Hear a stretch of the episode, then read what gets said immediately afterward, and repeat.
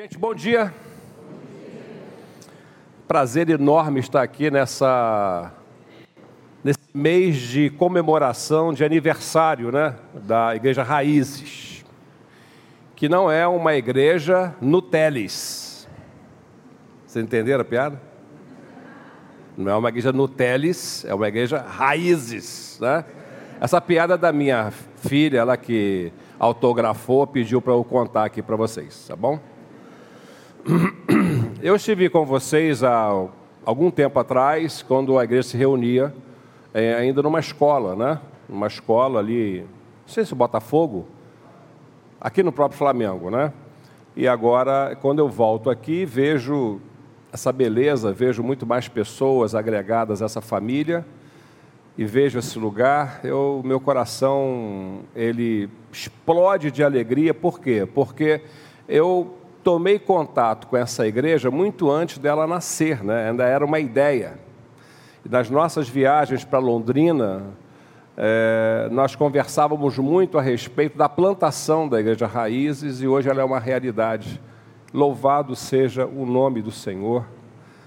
E parabéns, é, Felipe, parabéns, Rafa, esses amados irmãos que o Senhor tem usado para aqui ser um sinal do reino de Deus aqui. Obrigado, minha filha. Contei a piada, tá? Que você me mandou. E dei, e dei o crédito, né? Também estou feliz em ver o Gilson aqui. Gilson é um pastor batista aqui nessa manhã com a gente. É um prazer é, reencontrá-lo aqui. De vez em quando a gente se esbarra por aí, né? É um, é um amigo muito querido. Hoje teve o seu neto sendo batizado aqui nesta manhã. Bem, o que eu quero tenho para falar para vocês nessa, nessa manhã é fruto de reflexão desse tempo que passamos pós-pandemia, também tempo que eu passei nos últimos dois meses é, me curando uma fratura na perna. É, assim, se não bastasse a pandemia, ainda teve isso, né? Então, eu trago aqui reflexões muito íntimas do meu coração, mas espero que é, ela também sirva para nesse tempo de alegria, esse tempo de celebração.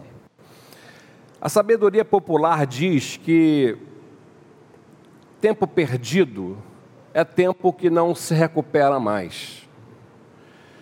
É, uma vez um, uma pessoa me procurou lá em Niterói, um homem muito bem sucedido, um comerciante português, que havia chegado ao Brasil ainda como criança, né? E ele disse que, pastor, eu trabalhei muito toda a minha vida, me dediquei ao comércio, é, tive comércio no Ceasa, aquela coisa, aquela vida dura, difícil, né? E disse: Olha, eu fiz o Brasil, eu me fiz aqui, eu construí uma vida, eu me enriqueci, graças a Deus por isso, mas essa, todo esse empenho cobrou um preço, eu perdi minha família perdi minha esposa, perdi a minha, a minha filha que eu amo tanto, e agora eu tenho 70 anos.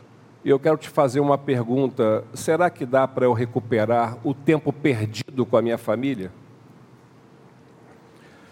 Há coisas que podem ser recuperadas e há coisas que fica difícil. Por exemplo, a pessoa perde dinheiro. É claro que ela pode recuperar o dinheiro perdido, né? Um carro usado, uma casa velha, aos pedaços, você pode recuperar. Relacionamentos também pode ser, podem ser restaurados, recuperados. Mas e quando se trata do tempo? O que, que você acha? O tempo perdido, ele pode ser recuperado? O que, que você acha? Há uma frase do Milô Fernandes. Está passando aqui? Não. Eu vou pedir apoio pessoal aí. Eu me deram aqui, mas eu não estou muito habituado a usar, mas estou aqui. Ah, tá lá. Tá bom. Há uma frase do Milô Fernandes que ele diz: é, quem mata o tempo não é assassino, é suicida. E pensando nisso, no tempo perdido da pandemia, no tempo perdido em cima de uma cama, no tempo. Eu, lendo as Escrituras Sagradas, mais particularmente no livro do profeta Joel, eu achei um texto que quero compartilhar com os irmãos algumas implicações desse texto. Joel capítulo 2, verso 25, que diz assim: Restituirei os anos que foram consumidos pelo gafanhoto. Eu quero repetir. Restituirei os anos que foram consumidos pelo gafanhoto. Eu não sei se você se lembra exatamente do que é que o profeta Joel está tratando aqui na sua profecia. Deixa eu refrescar a sua memória só um pouquinho. O povo de Deus havia sofrido uma completa e uma total perda de toda a sua colheita, de toda a sua produção de anos e anos estava lá armazenado, tudo foi consumido rapidamente pelos gafanhotos que devoraram toda a comida e toda a subsistência, vamos dizer assim, do povo de Israel. Eu não sei se você já viu uma nuvem de gafanhotos, eu nunca vi uma nuvem de gafanhotos a gente que é da cidade não tem muito contato com essas coisas, mas há dois anos atrás, na região sul do país, ela foi afetada, atacada, não sei quantos se lembram aqui, por uma nuvem de gafanhotos vinda da Argentina. Né? Se não bastasse os argentinos nos ameaçarem no futebol, ainda mandam o gafanhoto para a gente. Né? E quase toda a safra de grãos, ela foi perdida. E os gafanhotos só não comeram tudo que foi produzido naquele ano, que estava armazenado, porque por alguma razão um vento muito forte soprou e jogou essa nuvem de gafanhotos para outros lugares. A devastação provocada por esta nuvem de gafanhotos que chegou no sul, ela foi estimada é, é, como sendo assim uma nuvem composta, formada por 40 milhões de indivíduos de gafanhotos, com a capacidade de consumir em um só dia pastagens consumidas por dois mil bois, ou ainda o equivalente ao consumo diário de 350 mil pessoas. Então você tem uma ideia do que, que é que Joel está tratando aqui. Nesse mesmo ano, eu pesquisando na, no nosso doutor Google, né, eu descobri que houve também uma nuvem de gafanhotos que atacou a, a, África, o continente africano. Essa nuvem de gafanhotos foi composta por 50 bilhões de indivíduos. Para vocês terem uma ideia da devastação que essas 50 bilhões de, de gafanhotos pro, promoveram lá, é, eles foram capazes de consumir no mesmo dia o consumo da população de Nova York e da Califórnia juntas combinadas, isto é, consumo equivalente a 60 milhões de pessoas. Eu estou dando esses números para que vocês tenham talvez uma dimensão real do problema que está por trás da, da profecia de Joel. É, agora, você imagina o que aconteceu lá em Israel por quatro anos consecutivos, seguidos. Essa colheita foi destruída, foi devastada, os armazéns foram consumidos por nuvens sucessivas de gafanhotos. As sementes foram consumidas, os brotos das plantas foram consumidos, as pessoas não tinham que comer, os animais não tinham que comer, as pessoas não tinham que oferecer. Num momento como este de adoração, elas não podiam nem entrar no templo, tudo que havia no templo havia sido consumido também. Você imagina o impacto disso numa sociedade exclusivamente agrária?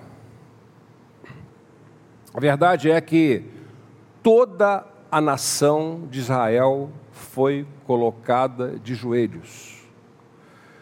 Não havia nada que eles pudessem fazer, e foi nesse contexto então que o profeta Joel se levantou, Deus o levantou, e ele disse assim essas palavras que eu já mencionei para o povo: Restituirei os anos que foram consumidos pelo gafanhoto. Nessa promessa, Deus está dizendo para o seu povo que os anos perdidos seriam recuperados. E com isso, Deus está dizendo que o impossível para nós, o que é impossível para nós, Deus seria capaz de fazer. Durante o tempo de pandemia, onde parecia que a vida estava se desfazendo diante dos nossos olhos, eu, nós fomos afetados de muitas maneiras, creio que todos nós aqui. Essa palavra de Deus chegou ao meu coração trazendo uma esperança muito sólida, uma esperança com substância. Por mais que esse verso seja curto e ele parece estar desconectado de, um pouco das nossas realidades, foi assim que eu recepcionei essa palavra de Deus no meu coração e eu quero então compartilhar com vocês alguns princípios, algumas percepções que se cristalizaram em mim a partir desta, desta experiência com o texto sagrado. O que significa tempo perdido na vida da gente? Tempo perdido é vida desperdiçada. Depois de anos de trabalho, de tanto esforço, tudo é perdido, né?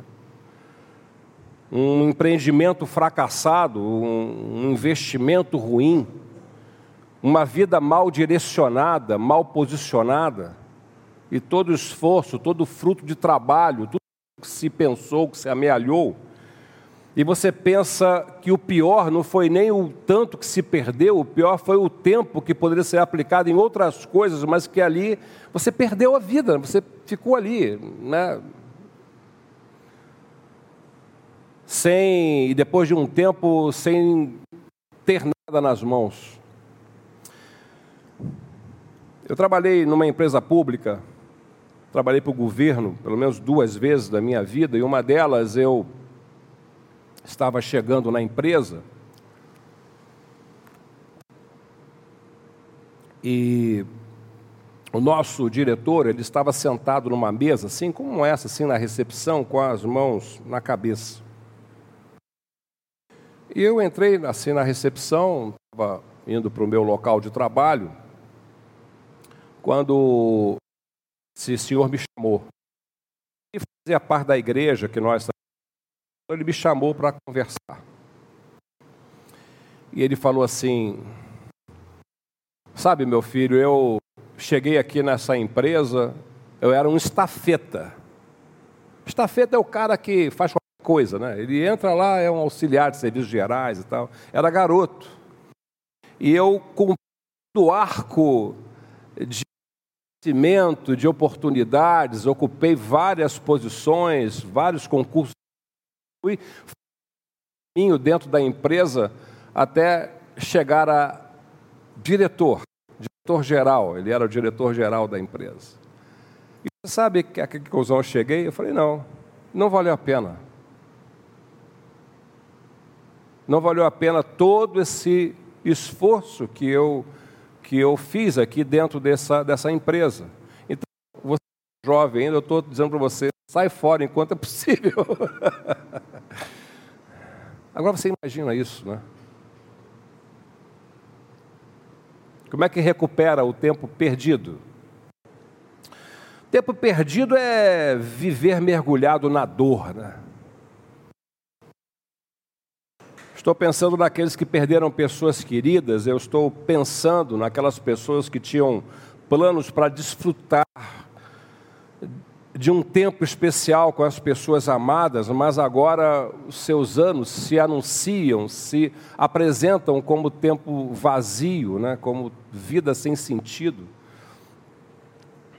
Penso também naqueles que agora é, são enfrentam limitações por conta de enfermidades. Eu estava dentro de casa, eu estava tão feliz que eu havia nadado mil metros naquele dia, depois da pandemia. Eu já nadava antes da pandemia e foi a primeira vez que eu consegui a marca de 2 mil metros no treino de natação. Eu fui nadador quando, quando jovem, aquela, joguei waterpolo, aquela coisa toda, e estava muito feliz com essa marca, né? E estava radiante. Aí, descendo as escadas lá da minha casa para ir para a igreja, eu tomei um escorregão, e aí caí da escada, quebrei a perna. Cara, você. Eu fiquei pensando, mas espera aí, cara, eu, eu quebrei, como é que eu estou aqui no chão? Você não entende, você só daquele escuro de repente, aquela vontade assim de vomitar, porque a dor da quebra da perna, uma dor muito grande. Minha mulher correu, me socorreu, botou gelo, aquela coisa toda. Eu falei, bom, o que, que aconteceu? Você não sabe muito bem. No, no hospital, cheguei lá, no hospital já tenho minha cabeça branca, mas tinham cabeças mais brancas, aquele mar de idosos assim, dentro da clínica de pessoas com pernas quebradas. Falei, meu Deus, como é que eu saio daqui agora? Cheguei quatro, fiquei até quase sete horas da ser atendido, a perna latejando, o cara radiografou e falou: quebrada.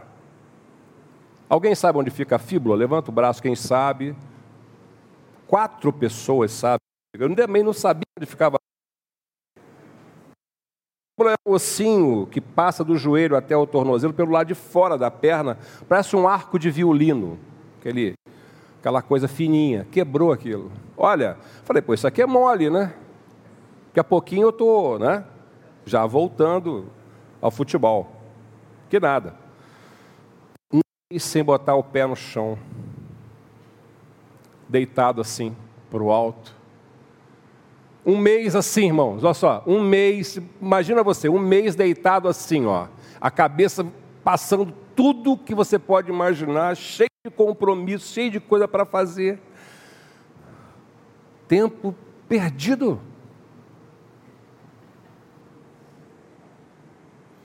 Tentar viver para si é também uma maneira de perder o tempo. Uma irmã da nossa igreja me procurou depois da pandemia, depois da pandemia e falou: Pastor, eu perdi tudo que eu podia ter conquistado, eu perdi negócios, casamento. Assim, eu cheguei a uma conclusão seguinte: que tudo que eu perdi e tudo que eu amealhei foi o resultado de uma vida vivida só para mim. Eu pensei só em mim, eu investi só em mim, eu queria só que eu pudesse ser bem sucedido. E tudo que eu conquistei, eu perdi nesse tempo e eu vi o quanto eu perdi meu tempo vivendo só para mim. Tempo perdido é viver sem amor, especialmente daquelas pessoas que mais importam uma divisão chega na família, alienando os corações, casais, filhos, rachando tudo, separando todo mundo.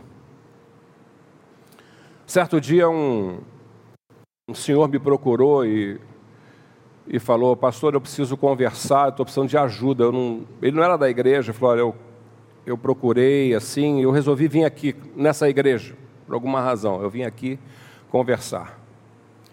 O negócio é o seguinte: eu tenho um negócio de, de van com o meu filho, a gente divide, é uma van escolar, a gente vive disso. Né? Dá para viver, dá para a gente tocando a vida. A gente não é rico, não, mas tinha uma família bacana, todo domingo a gente se reunia lá em casa. Meu filho chegava lá com os netinhos, a gente ficava lá, é, almoçava junto, né? Mas você sabe como é que é isso, né? Aquela, aquele macarrão, né? Faz aquele aquele salpicão, né? Aí todo mundo está lá comendo, aquela festa. Aí um dia nós começamos a discutir sobre política. e começou a discutir, a discussão ficou forte e tal, e ele começou a me ofender, eu comecei também a, a, a retrucar, aquela coisa. Resumo da história, pastor. No auge da nossa discussão, eu dei um soco na cara do meu filho, ele caiu para trás da mesa assim, bateu na parede. E eu fiquei perdido, né? Tremendo ali. Ele se levantou, não falou nada. Eu queria que ele me desse um soco de volta, ele não falou nada. Ele pegou as filhas, beijou a mãe, saiu de casa. Nunca mais ouvi meu filho. Eu estou lá, semana em casa, e de repente toca o telefone, eu atendo, ninguém fala nada. Já sei, é ele. Eu bato o telefone de volta, liga de volta, eu falo para a minha mulher, é para você. Ela atende, aí ela fica lá rindo com ele. Por minutos, às vezes horas conversando com ele. Eu que o dia me procurou e falou assim, pastor, ou falou assim, meu, meu bem, o negócio é o seguinte, eu estou morrendo de saudade de O meu filho quer vir almoçar aqui domingo, vai trazer as meninas. Você faz um favor para mim? Porque ele falou que só vem se tiver. Você pode dar uma saidinha no domingo? Aí ele. Não queria, não, mas depois pensou bem, foi, foi responsável por isso. Né? Acho que eu tenho que sair mesmo. Então, saiu domingo. De... Aí. Tem ninguém. Ah.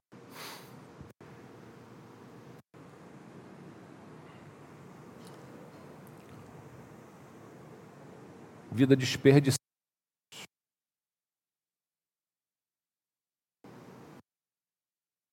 Fora. Viver sem Cristo é outro jeito da gente perder a vida.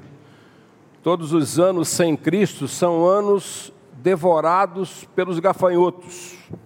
Que foi? Tá. Pode continuar? Tem que desligar? Tem. Obrigado.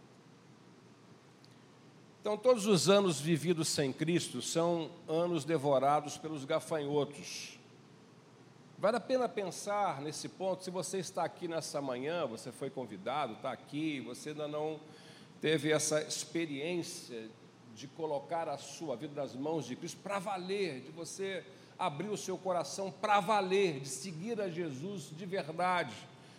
Pergunte a qualquer pessoa que tenha se convertido mais tarde na vida, todas, sem exceção, vão dizer: todo esse tempo que eu vivi longe de Cristo foi tempo perdido na minha vida.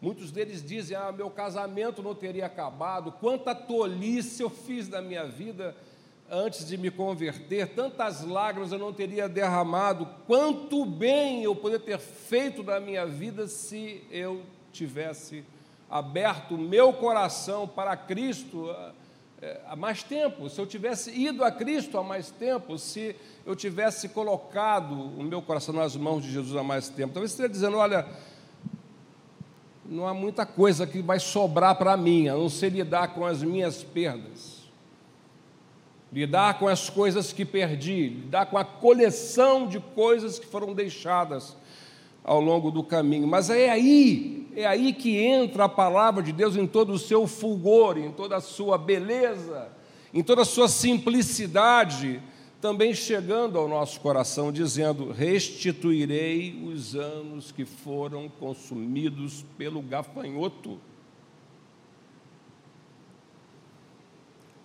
Então a pergunta: como é que Deus restaura tempo perdido? Como é que Deus restaura esse monte de lacunas que foram se colecionando e se sucedendo, muitas vezes nas nossas próprias experiências de vida? Sabe, a conclusão que chego, depois de ter vivido é, por essas experiências e algumas perdas que colecionei eu também ao longo do caminho, percebo uma realidade que só Deus pode de fato restaurar o tempo que se perdeu.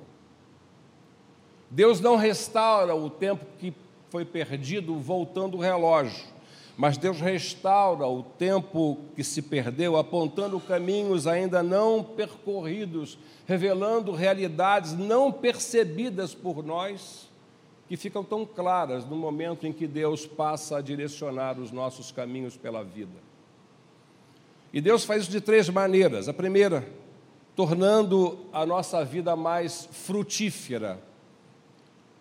As colheitas foram exterminadas, mas Deus restaurou os anos do gafanhoto é, que haviam comido, dando colheitas abundantes para a frente.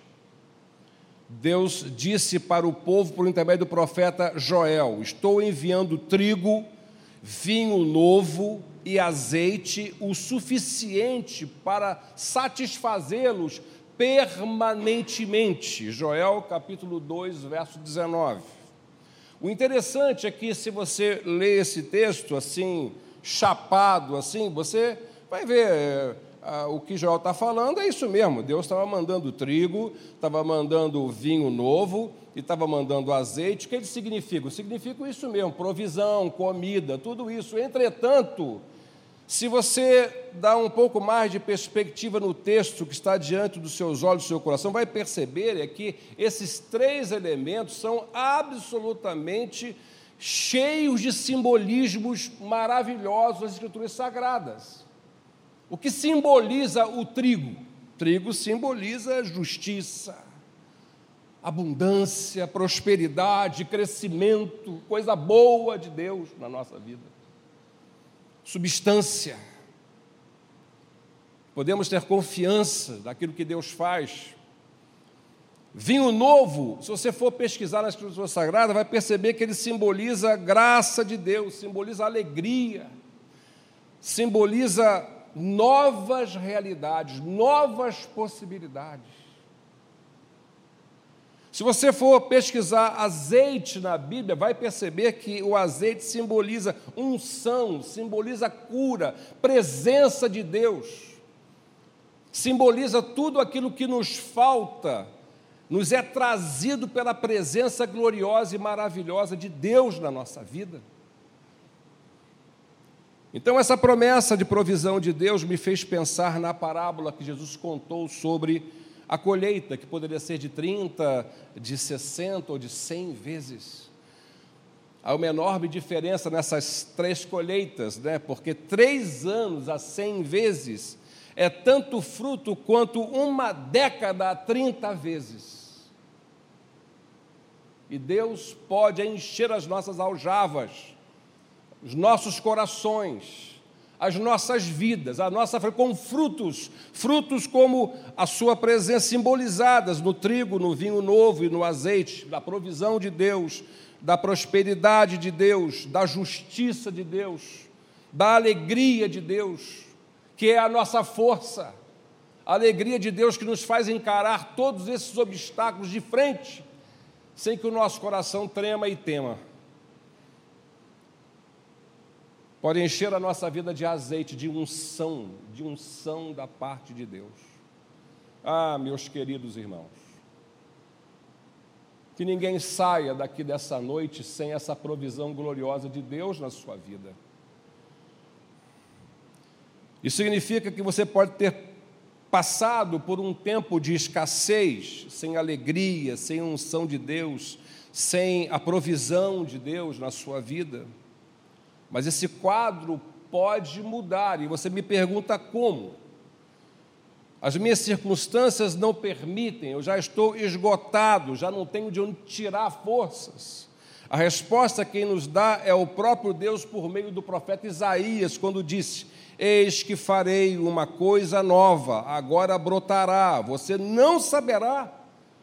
Farei até um caminho no deserto e rios no deserto. Creia que Deus é especialista em transformar os nossos becos sem saída em pontos de partida. Como que Deus faz? Deus tem os seus próprios meios. Você olha assim no cenário, você não vê nada, você não vê possibilidades de como que Deus pode dirigir a sua vida como que Deus pode completar as lacunas que foram deixadas. Mas Deus tem os seus próprios meios. Deus tem o seu jeitinho de lidar com a gente. Por que você não pode pedir isso a Ele hoje? Diga para o Senhor assim: os gafanhotos comeram muitos anos da minha vida, meu Deus. Muitos anos infrutíferos já se passaram. Mas, Senhor, eu te peço, dá-me um tempo novo, em que nascerão frutos mais duradouros do que todos aqueles que eu já obtive nas minhas pequenas colheitas. Farta a minha alma, Senhor, eu te suplico nesta manhã. Ajuda-me, Senhor. Só Deus pode dizer para você: restituirei os anos que os gafanhotos comeram. Como é que Deus pode nos glória acima de toda comparação? A expressão eterno peso de glória significa que Deus é capaz de extrair de situações transitórias valor eterno. Situações temporais que passamos aqui, como por exemplo, meu, meu estado lá colocado numa cama dois meses. Deus, o que, que isso significa? Olhando pura e simplesmente para a experiência, significa perder tempo. Significa estar ali perdendo tempo, significa estar ali perdendo a vida, significa estar ali perdendo as oportunidades, não é verdade? Aliás, era para estar aqui no primeiro domingo, né? Desse mês. Eu falei: Olha, Felipe, deixa para o último, é possível? Falou: É, então eu vou dar um jeito. Eu, eu, eu... Irmãos, é a primeira vez hoje que eu estou calçando sapato. Aí peguei um sapato largão assim, falei, acho que meu pé vai, que meu pé incha, aquela coisa toda. O que, que significa isso? Perder tempo. Isso aí é deplorável isso.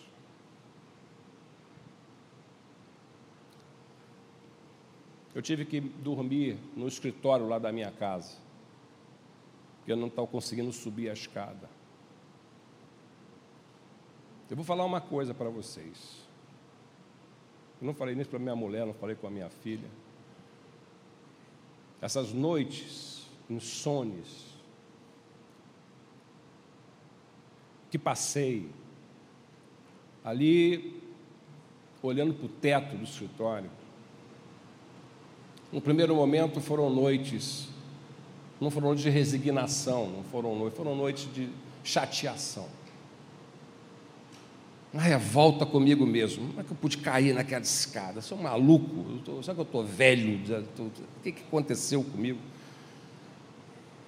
Mas a realidade, ela se impõe de uma maneira sobre nós. Né? E aquelas noites foram noites de extraordinária comunhão com o Senhor, irmãos. De coisas percebidas que estavam passando batido na minha vida.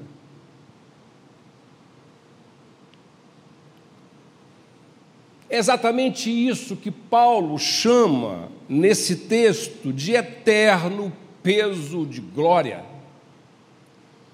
Quando nós passamos por situações temporais, incompreensíveis, até mesmo dolorosas, e Deus usa isso para derramar a sua glória sobre nós para derramar assim o que está dentro do seu coração nas nossas vidas e nós vamos sendo afetados por isso. E essas coisas vão se incorporando a nós como ganhos eternos, não, não são apenas experiências transitórias, passam a constituir assim o nosso DNA espiritual, passa a constituir a nossa própria vida, nossa própria existência. Pensando nos anos que o gafanhoto comeu, anos que foram levados, penso em algo que o profeta Isaías disse sobre nosso Senhor Jesus. Ele disse: Ele foi cortado da terra dos viventes. Aqui estava o Senhor no auge da sua vida, ele tinha 33 anos de idade, três anos de ministério público. Você pensaria que um homem que lança um novo empreendimento aos 33 anos de vida tem tudo pela frente, não é? Mas Isaías diz: ele foi cortado. Ele foi cortado porque ele estava sob o, julgo de, o julgamento de Deus. Ele foi cortado porque Deus derramou sobre ele a sua ira. Não por causa dos seus próprios pecados, porque ele não tinha nenhum, mas pelos nossos pecados. Os nossos pecados, nossas dores, nossas tristezas, os nossos fracassos foram todos lançados sobre ele o nosso julgamento recaiu sobre ele, os gafanhotos que nos afligem foram todos lançados sobre ele. A verdade é que o Filho de Deus, a vida dele foi cortada. Cortada. E então, no terceiro dia, o Filho de Deus ressuscitou, vencendo a morte. E é da condição de ressurreto que ele se dirige a mim e a você para nos dizer: Eis que faço novas todas as coisas. Isso significa dizer que a nossa vida não precisa mais ser projetada para o futuro a partir das perdas que nos foram tiradas, as coisas que foram tiradas de nós do passado.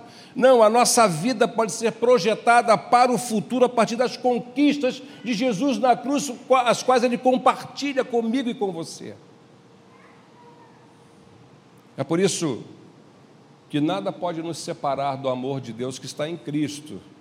É por isso que todas as coisas juntas contribuem para o bem daqueles que amam a Deus. É por isso que posso todas as coisas naquele que me fortalece, não olhando para as minhas fraquezas, mas olhando para o Cristo glorioso, ressurreto, que nos oferece a sua grande vitória. É porque Jesus pode e é porque Jesus quer.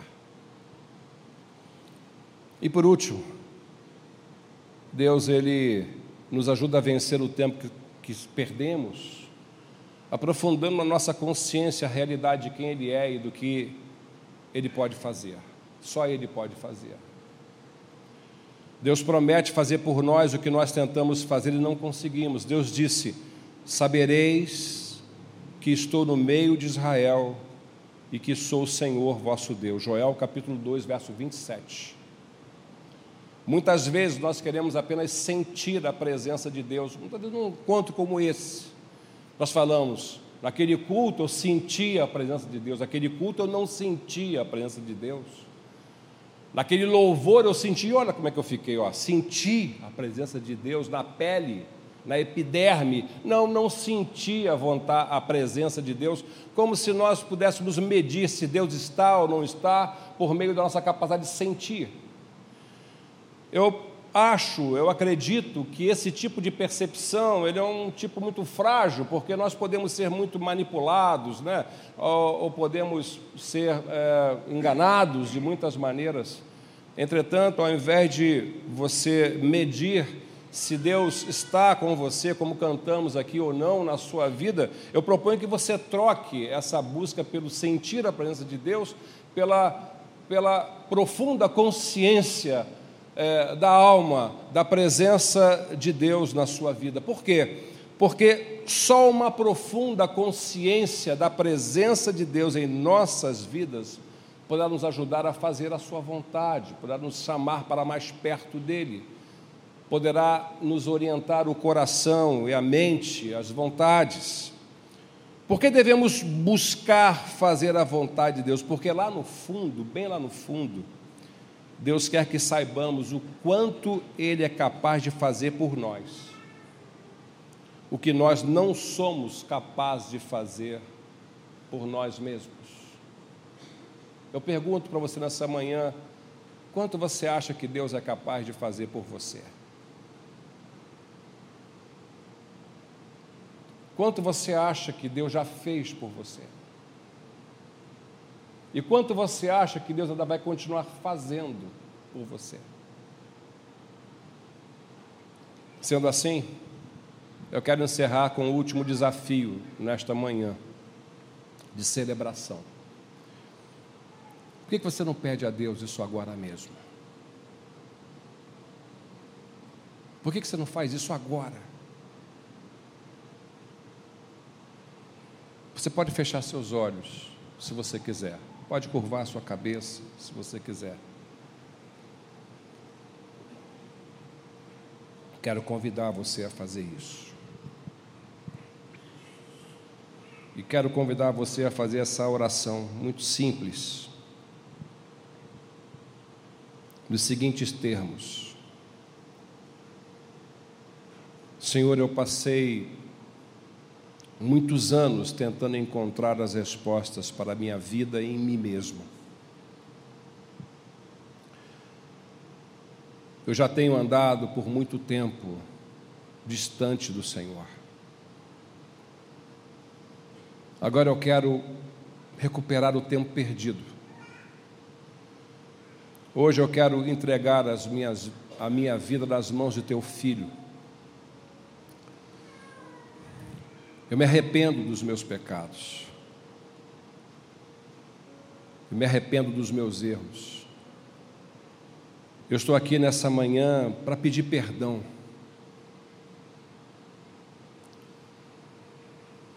Para dizer que eu não aguento mais tentar viver na força do meu próprio braço, na força do meu próprio coração. Eu estou aqui nessa manhã, Senhor, e quero tomar essa firme decisão de responder com sim à oferta do teu amor por mim. Eu estou aqui nessa manhã, Senhor de culto, para abrir o meu coração, para receber tudo que o Senhor tem das tuas mãos para mim. Tudo. Aliás, eu não quero nada na minha vida que não venha das tuas mãos para mim, Senhor. Nada, absolutamente nada. Nada mais. Me ajuda, Senhor. Eu quero recuperar o tempo perdido na minha vida.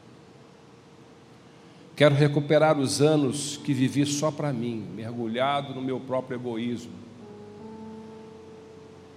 Eu quero viver uma profunda consciência de que o Senhor está comigo. De que apesar de eu ter tentado me distanciar algumas vezes, o Senhor nunca desistiu de mim, nunca, nunca, nunca, Senhor. O teu amor continua me constrangendo, o teu amor continua me convidando, o teu amor continua me protegendo.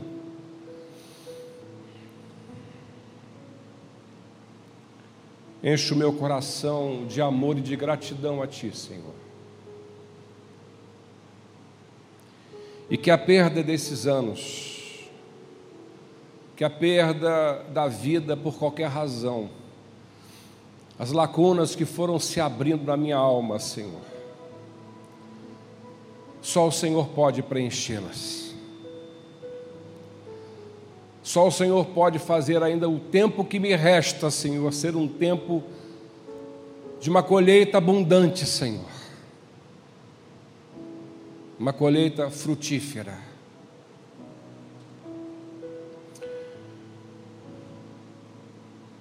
Restitui-me, Senhor os anos que os gafanhotos comeram.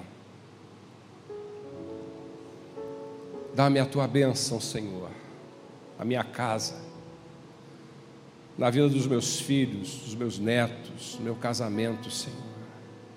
Derrama sobre nós, Senhor, a tua graça maravilhosa. E impede, Senhor, toda ação maligna, Senhor que tenta roubar meu coração, que tenta me roubar do Senhor,